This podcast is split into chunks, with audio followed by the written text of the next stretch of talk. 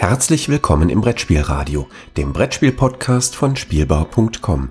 Heute eine Episode Die 2 mit Per Silvester und Yorios Panagiotidis. Herzlich willkommen zu einer neuen Folge von Die 2, Klammer auf, aus dem Lobstopf, Klammer zu, mit mir, Georgios Panagiotidis und wie immer mit dem Mann, der alle Spiele hat, Per Silvester. Hallo Per. Hallo, außer die Spiele sind im letzten Jahr rausgekommen. Ja, oder so, ja. Das, das versteht sich von selbst, das musste ich jetzt nicht extra noch erwähnen. In diesem lustigen, kleinen, hoffentlich nicht zu lang geraten, geratenden Podcast ähm, sprechen wir über je ein zufällig aus unseren jeweiligen Sammlungen gewähltes Spiel und haben so die Gelegenheit, mal über Spiele zu sprechen, über die man sonst nicht spricht. Und äh, Peer hat schon mal eins parat. Genau, also bis der Zufallsgenerator, den wir alle jetzt nur noch ja liebevoll die Walz aus der Pfalz nennen, weil er aus der Pfalz stammt. Natürlich. Ist, natürlich, woher auch sonst, ähm, hat ja in den letzten Folgen bei mir eher obskurere Sachen rausgesucht. Also ist mir jetzt so nicht aufgefallen. Dungeons war das letzte normale Spiel. Und ja. Das, man könnte jetzt den Eindruck gewinnen, ich habe tatsächlich nur absolute komische Sachen. Das stimmt natürlich nicht. Es war jetzt wirklich der Zufallsmechanismus. Und ähm, heute gibt es meinem Glück, ist, oder, ist ein Spiel zum Wochenabschluss hier. Ist ein Spiel, das etwas, oder das etwas, ein normales Spiel ist auch bei Ravensburger rausgekommen. Okay. Aber ich möchte kurz eine Frage stellen, Georgos. Wie ja, viele Spiele kennst du, die nach einem Lied benannt wurden? Nach einem Lied? Ja, also jetzt nicht einfach so oh. heißen wie ein Lied, das Haus ja. oder so, sondern, sondern tatsächlich nach einem Lied benannt worden. Fällt dir da eins ein? Eigentlich nicht, nee. Mir fallen zwei ein.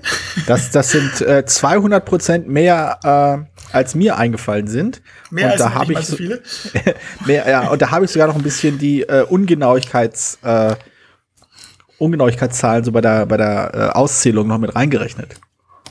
Genau, ich soll ja auch gleich genug, wir haben auch genug Zeit gelassen, dass die Spieler, dass die Hörer sich jetzt auch mal über nachdenken konnten. Also, das eine Spiel, das mir eingefallen wäre, wäre ein, ein ähm, aber bitte mit Sahne. Mm, stimmt. Und der Zufall, äh, aber die Walz aus der Pfalz hat nicht das ausgesucht, sondern die hat ein anderes Spiel ausgesucht von 1990, bei Ravensburg erschienen, ist jetzt eigentlich schon älter, aber 1990 als Ravensburg die bekannte Aufgabe von Alex Randolph, also ein Ah, Moment, ja, ja. Altbe altbekannt, altbekannten Spielautoren, der äh, sehr viel, sehr produktiv war. Und das Spiel heißt Die heiße Schlacht ums kalte Buffet. Ja. tatsächlich wohl benannt nach Reinhard Mays gleichnamigem Lied. ähm, also wer von unseren Zuhörern weiß denn nicht, äh, wer Reinhard May ist? Also das, das, das stellt sich jetzt die Frage, was so quasi der Altersdurchschnitt der Zuhörerschaft ist. Ich glaube, jeder, der, der noch weiß, was weiß ich, äh, der, der die Titelmelodie von Knight Rider mitsummen kann, weiß wahrscheinlich auch, wer, äh, wer Herr May ist. Ja, also über den Wolken ist wahrscheinlich den einen oder anderen noch ein Begriff. Ob man die heiße Schlacht im kalten Buffet kennt, hängt wesentlich davon ab, ob man bei den Pfadfindern war oder nicht. Oder bei einer ähnlichen Veranstaltung, wo viel Gitarre gespielt wird. Sehr schön. ähm, nee, aber jetzt zurück zum Spiel. Mhm. Äh, es, es war wieder neun, also 1990 erschienen. Es gab wohl auch schon vorige Ausgaben. Äh, es war damals auch nominiert zum Spiel des Jahres, also auf der hm. Auswahlliste. Damals gab es ja keine offizielle Nominierung, das war auf der Auswahlliste. Und es gibt's, es ist mittlerweile zweimal wieder aufgelegt worden. Im Moment die aktuelle Aufgabe, die es glaube ich auch noch gibt, seit 2014, heißt Mahe. Ich meine äh, gehört zu haben. Ich meine gehört zu haben, dass jetzt demnächst wieder äh, eine neue Auflage auftauchen soll. Aber ich habe es so am Rande mitbekommen.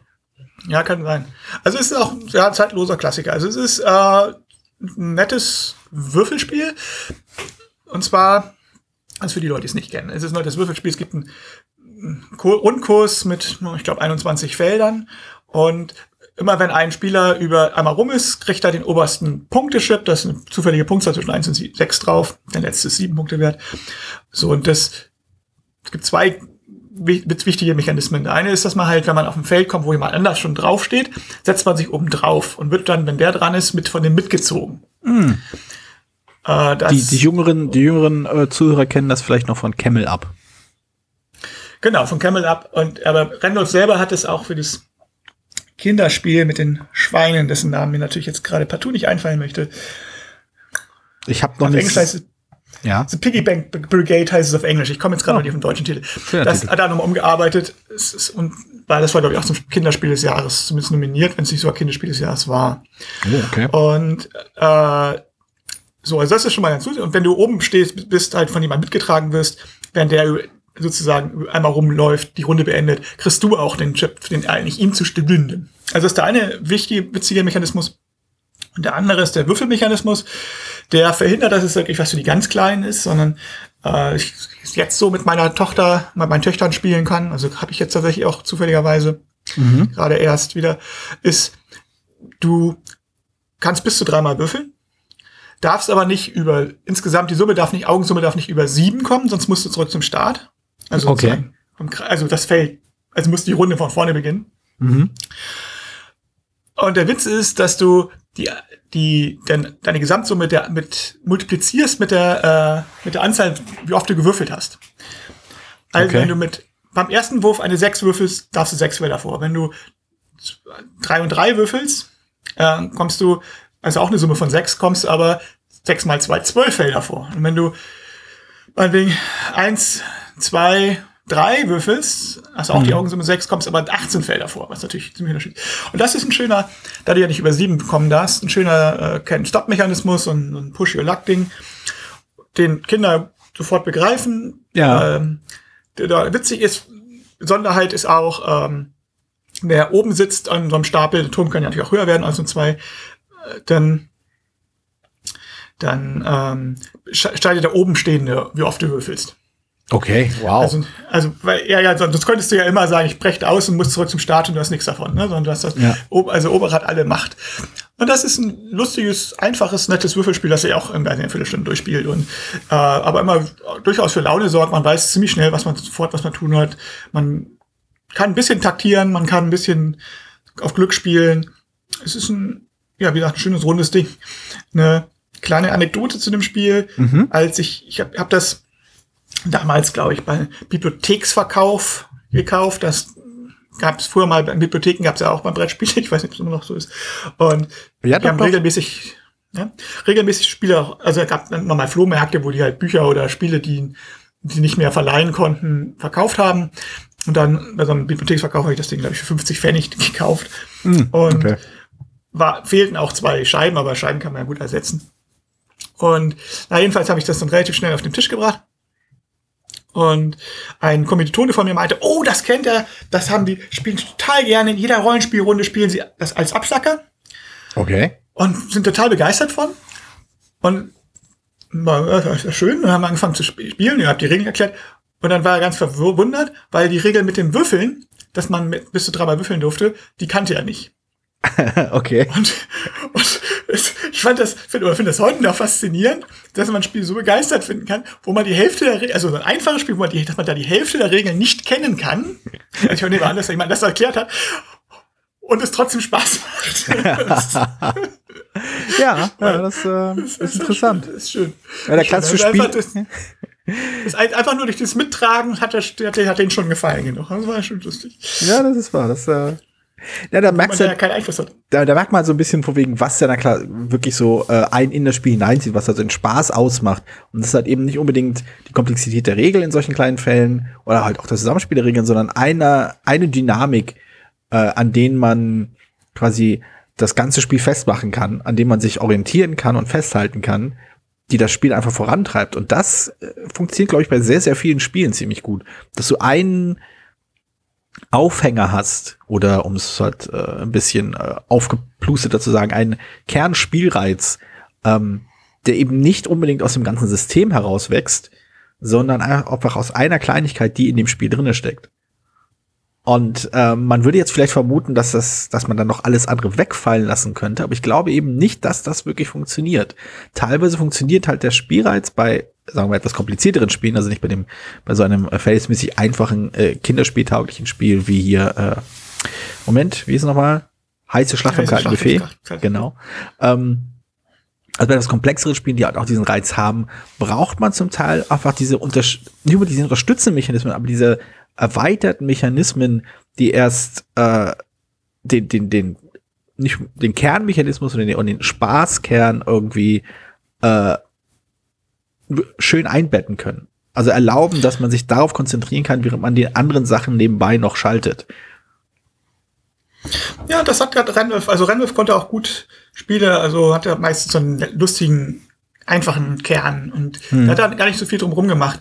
Das war, also oft, war manchmal auch so eine Schwäche, so manchmal hat man einigen Spielen mal gedacht, er hätte noch ein Tickchen mehr bedurft oder es war dann noch zu, zu bekannt dann irgendwann auch schon.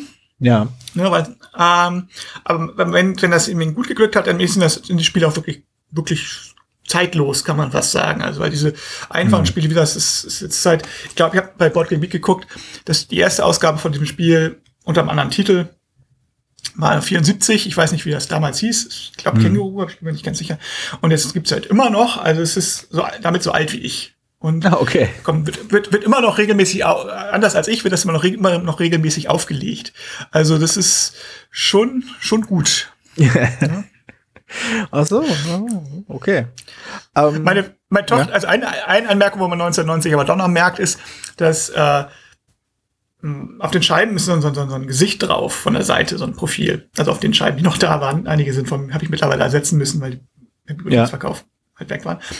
Und das sind halt alles Männer. Und meine Tochter, ohne dass ich, mir wäre es gar nicht aufgefallen, aber meine Tochter, meine Ältere, meinte gleich so, warum sind da nur Männer? ja, bekannterweise äh, nur Männer haben sich in den 90ern an den Buffettisch getraut, weil man da halt ja. einfach mit Ellbogen sich die ganzen, äh, die, die, den, den Schinken und so äh, holen musste. Und da. Also, ja. Das ist halt ein Männerspiel. Ach so, ja, ja. Halt. Bekannter war, bekanntermaßen, ne, nur Männer haben Interesse an Wettbewerb. Frauen ja. wollen ja äh, nur kooperative Spiele spielen.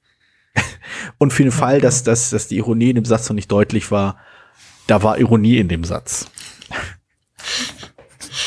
Aber ja, also ist das, ich glaube, viel mehr kann ich und will ich über die, oder muss man über die Spiel, glaube ich, gar nicht sagen. Es ist, ja, das nettes, immer noch ein nettes Spiel, wenn man so ein absolut kindertauglich. Soll, einzige Einschränkung, die ich machen würde, wenn ich jetzt eine Rezension schreiben würde, was ich nicht tue, wäre, dass ich, dass man sagt, man sollte schon vier zu viert sein, um das zu spielen. Also mhm. dadurch dieses, dieser Mitnahmeeffekt kommt sonst natürlich kaum zu tragen. Und das ist da schon eine Menge Pfeffer drin. Also nur, nur das Push Your Luck alleine ist vielleicht tatsächlich dann noch, noch zu wenig. Also ja. beides zusammen ja. ist, ist, ist im Zusammenspiel schon das Gute. Ja. Nun, also äh, dann habe ich ja diesmal vielleicht ah, ich, dezent, sagen wir mal, ungewöhnlichere Thema für dieses Spiel äh, wurde mir diesmal von der ähm, Moment von der Walz aus der Pfalz äh, ausgewählt. Und zwar äh, auch wieder ein englischsprachiges Spiel. Ähm, ich muss mal kurz den, den äh, Autor eben raussuchen. Es war äh, Frederik Moyerson. Moyersön. Mhm. Ähm, das Spiel wurde herausgegeben von Mayfair Games, wie ich gerade sehe, und es heißt Nuns on the Run. Ah. Ein, wie ich finde, sehr unterhaltsames Konzept. Äh, das Spiel ist nicht ohne seine Schwächen, auf die ich gerne gleich äh, eingehen werde. Ähm, der Titel ist quasi Programm. Äh, man spielt ähm, Novizen in einem Nonnenkloster, was schon mal ein Satz ist, den ich liebe. Ähm, und man versucht nachts durch das Kloster zu schleichen, um an einen bestimmten Ort zu kommen, um danach wieder unbemerkt in sein, äh, sein Schlafzimmer zu, äh, wie heißen die? die? Die Gemächer, keine Ahnung, wie, da wo man halt schläft, da Zelle. wo halt Zelle, ah. In die Zellen. In die Zellen, das, das, das klingt, das klingt, das klingt ja sehr, sehr oppressiv. Ähm, Im Kloster zumindest. Ja, ja. Nee, weil man schleicht halt erst durch, durch das Kloster und dann wieder zurück, ohne dabei von der Äbtissin und, ähm, ach, der Mutter Oberin entdeckt zu werden. Also man, man versucht halt einfach fern zu bleiben. Das Konzept ist halt echt witzig und macht Spaß und ich darf das Spiel, auch wenn ich es nur selten auf den Tisch bekomme, nicht äh, wegtauschen oder verkaufen, weil ich ähm, konkret das untersagt bekommen habe von meiner Partnerin. Die meint, nee, wir spielen ja nicht viele Spiele, aber ich möchte nicht, dass du das verkaufst, was will ich irgendwann noch mal spielen. Das hat, äh, das gefällt mir. Und, und es ist halt lustig, es hat, es hat halt so einen, diesen, diesen äh, geheimen Bewegungsmechanismus. Das heißt, ähm, die ein Spieler spielt halt die Mutter Oberin und die Äbtissin die halt kontrollieren, die halt äh, die, die Gänge ablaufen nachts und an, äh, alle anderen Spieler ähm, spielen halt die Novizinnen, die halt schleichen. Und das, ähm, da gibt's halt so ein, man hat auf so einem Zettel, schreibt man auf, wie viel man gegangen ist, man kann schleichen, kann man sich nur ein paar Schritte bewegen, man kann rennen, um ganz weit zu laufen und so weiter und so fort. Und ähm, man verursacht Geräusche, also macht, äh, macht Krach, wenn man sich halt bewegt.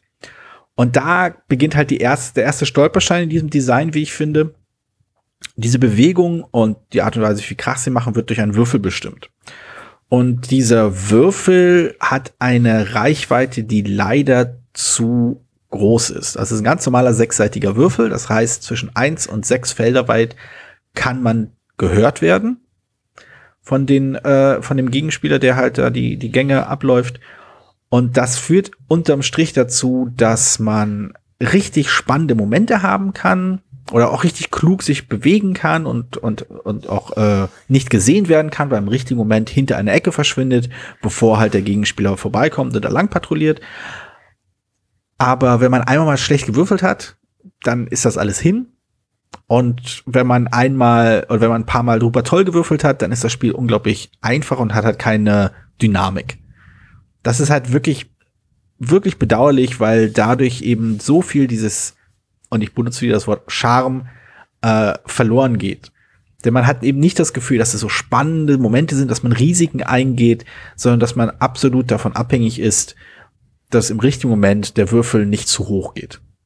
Oder wenn man das denn, wenn man halt drei, vier Mal richtig niedrig gewürfelt hat, wenn man gerannt ist, dann hat das Spiel überhaupt keinen Reiz. Dann ist man einfach hingerannt in die Küche und wieder zurückgerannt und hat das Spiel quasi gewonnen. Und das mhm. ist halt, wirklich schade. Da fehlt vielleicht noch eine Hausregel, dafür hätte vielleicht noch so zwei, drei kleine Regeln hätten da noch gefehlt, um dem Ganzen so ein bisschen mehr, um es einfach ein bisschen so solider zu machen, ein bisschen weniger anfällig. Und ich bin ja wirklich jemand, der Zufallselemente in einem Brettspiel überhaupt nicht scheut. Aber das ist halt so ein Fall, wo die, äh, wo das Unberechenbare dieses Würfels einfach das Spannungsmoment kaputt macht. Das Risiko, das man also, eingeht, ist halt einfach weg und man hatte keinen Einfluss darauf. Da wäre es vielleicht besser gewesen, äh, nicht, nicht normalen Würfel zu nehmen, sondern irgendwie was mit, mit, mit einer kleineren, äh, weniger extremen Würfel. Also vielleicht zwei, Einmal das. Oder was. Ja, aber Je nachdem, ob man rennt oder läuft. Aber, aber gut, ich weiß, ich kenne das Spiel natürlich nicht, eine Ferndiagnose, aber. Also es gibt da schon ein paar, ein paar Mechanismen, die da reinlaufen. Also zum Beispiel, wenn man schleicht, ähm, wird, wird natürlich ein, wird, werden Punkte von, der, von dem Würfel abgezogen und wenn man rennt, äh, werden da Sachen raufradiert oder sie werden sogar verdoppelt oder sowas. Aber das macht's halt, das macht die Extreme nur noch extremer. Und äh, ein Mechanismus, den, den, ich, den ich sehr sympathisch finde, wirklich ziemlich, ziemlich gut ist, ist das, ähm, oder vielleicht auch essentiell, damit das Spiel überhaupt eine interessante Dynamik haben kann, ist, dass die, äh, die Mutter Oberin und die Äbtissin nach best äh, bestimmten Routen ablaufen die man als, als quasi äh, Spieler, als kontrollierender Spieler eben zu Beginn aussuchen muss. Von wegen, die Äbtissin läuft jetzt diese Route ab, diese blaue Route, damit die anderen Spieler ungefähr wissen, wo sie äh, mit Gefahren rechnen müssen. Und das ist, glaube ich, der Kern dieses, das ist das, was spannend ist. Zu wissen, ah, okay, sie wird da lang gehen. Ich weiß nicht, ob sie schnell laufen wird. Ich weiß nicht, ob sie langsam laufen wird. Das hat mich auch Auswirkungen darauf, ja, einmal wie weit sie geht und welche Bereiche sie sehen und hören kann. Und dieses, dieses Moment ist halt echt spannend. Das macht auch Spaß und ist auch wirklich lustig und ich hab's auch noch so in Erinnerung. Also ich habe mich halt total äh, zurückversetzt gefühlt in die Klassenreisen von Anno dazu mal, als wir dann quasi aus unseren Zimmern rausgeschlichen sind und in die Zimmer äh, der anderen geschlichen sind. Oder ja. Ähm, genau. Und ähm, es war halt spannend, das war halt aufregend und man wusste, ah, oh, der Lehrer, der läuft da die Gänge ab und so und wir müssen uns da das hat absolut genau die gleichen Erinnerungen geweckt. Und das, ich glaube, das, das, das hat, hat auch dazu geführt, dass ich dieses Spiel ein klein wenig ins, äh, ins Herz geschlossen habe. Aber ich kann auch nicht von der Hand weisen, dass es mechanisch einfach noch nicht da ist, wo es sein müsste. Und das äh, tut mir in der Seele weh.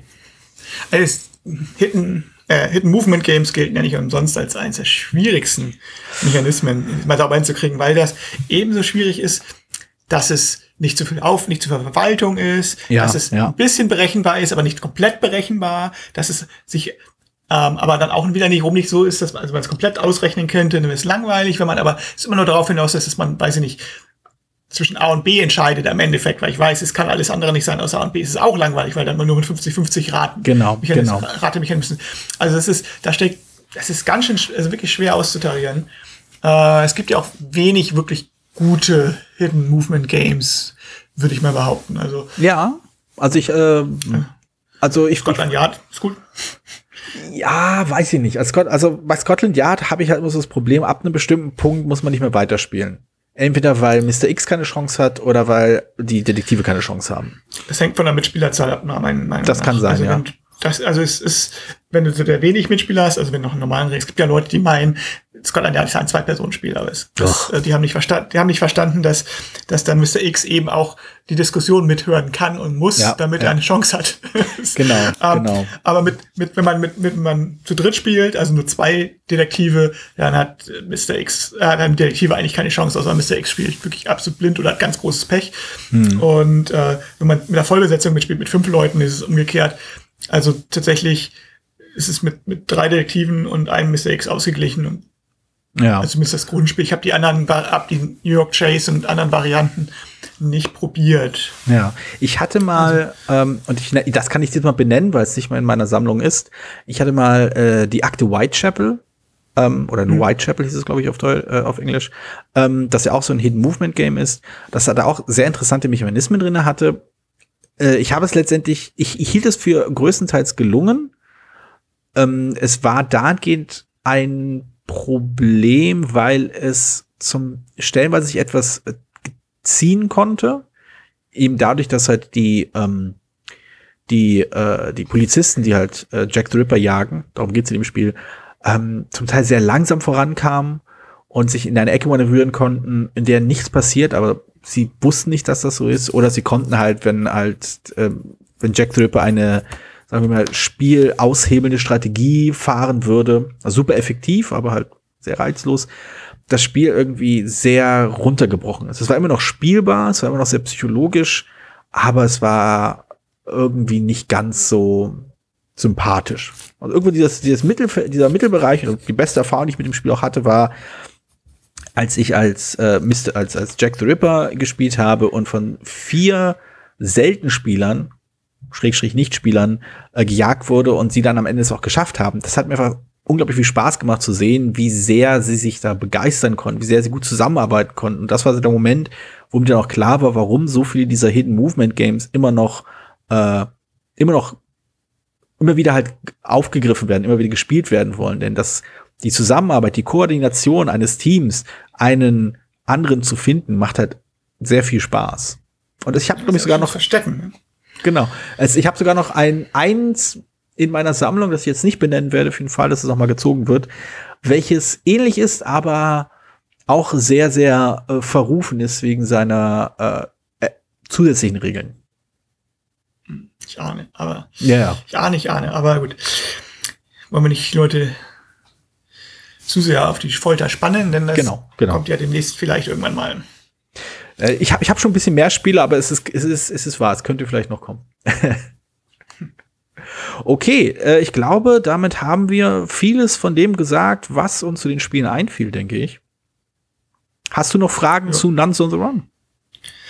Nee, auch das ist ein Spiel, was ich immer mal spielen wollte.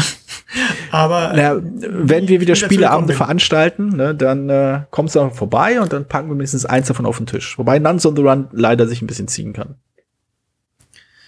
Ja, mal gucken. Also, Ja, vielleicht- vielleicht habe ich bis mittlerweile eine dahin- längere Liste von Spielen, die ich dir spielen möchte. Genau. Aber Ja, vielleicht habe ich ja bis dahin äh, ein paar äh, Hausregeln entwickelt, mit denen das besser geht. Irgendwie habe ich jetzt, ich habe jetzt gerade, jetzt wo wir drüber gesprochen haben, habe ich wieder Lust drauf, das mir noch mal anzugucken und, zu, und einfach zu schauen, ob man das nicht doch irgendwie noch retten kann. Hast du mal bei Boardgame Geek geguckt, ob es da schon irgendwie Hausregeln gibt? Ah, ich glaube, das ist leider sehr schnell wieder untergegangen, dieses Spiel, aber ich schaue noch mal rein.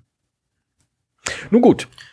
Äh, während ich das tue, äh, verabschieden wir uns vielleicht mal langsam von den Zuhörern und äh, versichern ihnen, dass äh, bald in einigen Tagen die nächste äh, Folge ansteht von Die zwei mit mir, Georgios Panagiotidis, und äh, dem Mann, der alle Ja. Spiele hat, außer die, die dieses Jahr rausgekommen sind, Per Silvester. Genau. Und nächste Folge ist, glaube ich, die Osterfolge, wenn ich mich richtig Uh. gezählt habe. Mal sehen, ob unser Zufallsmechanismus sich davon in irgendeiner Form beeindrucken lässt. Ich vermute ja Vielleicht. okay, dann äh, danke ich dir und äh, wir sprechen uns bald wieder. Alles klar, dann bis dann. Ciao. Tschüss. Vielen Dank, dass du diese Episode Brettspielradio Die 2 gehört hast. Falls du dich mit uns austauschen möchtest, dann findest du uns auf Twitter. Peer unter König von Siam, Jorios unter Joe Dizzy und Jürgen unter spielbar.com. Außerdem gibt es eine tolle Community rund um das Beeple Brettspiel Blogger Netzwerk. Hier nutzen wir Slack, eine kleine App für den Austausch mit Hörern, Lesern und Zuschauern. Falls du ebenfalls dazu stoßen möchtest, sende einfach eine E-Mail an info@spielbar.com, dann senden wir dir einen Einladungslink zu. Bis bald, wieder hier bei Brettspielradio die 2.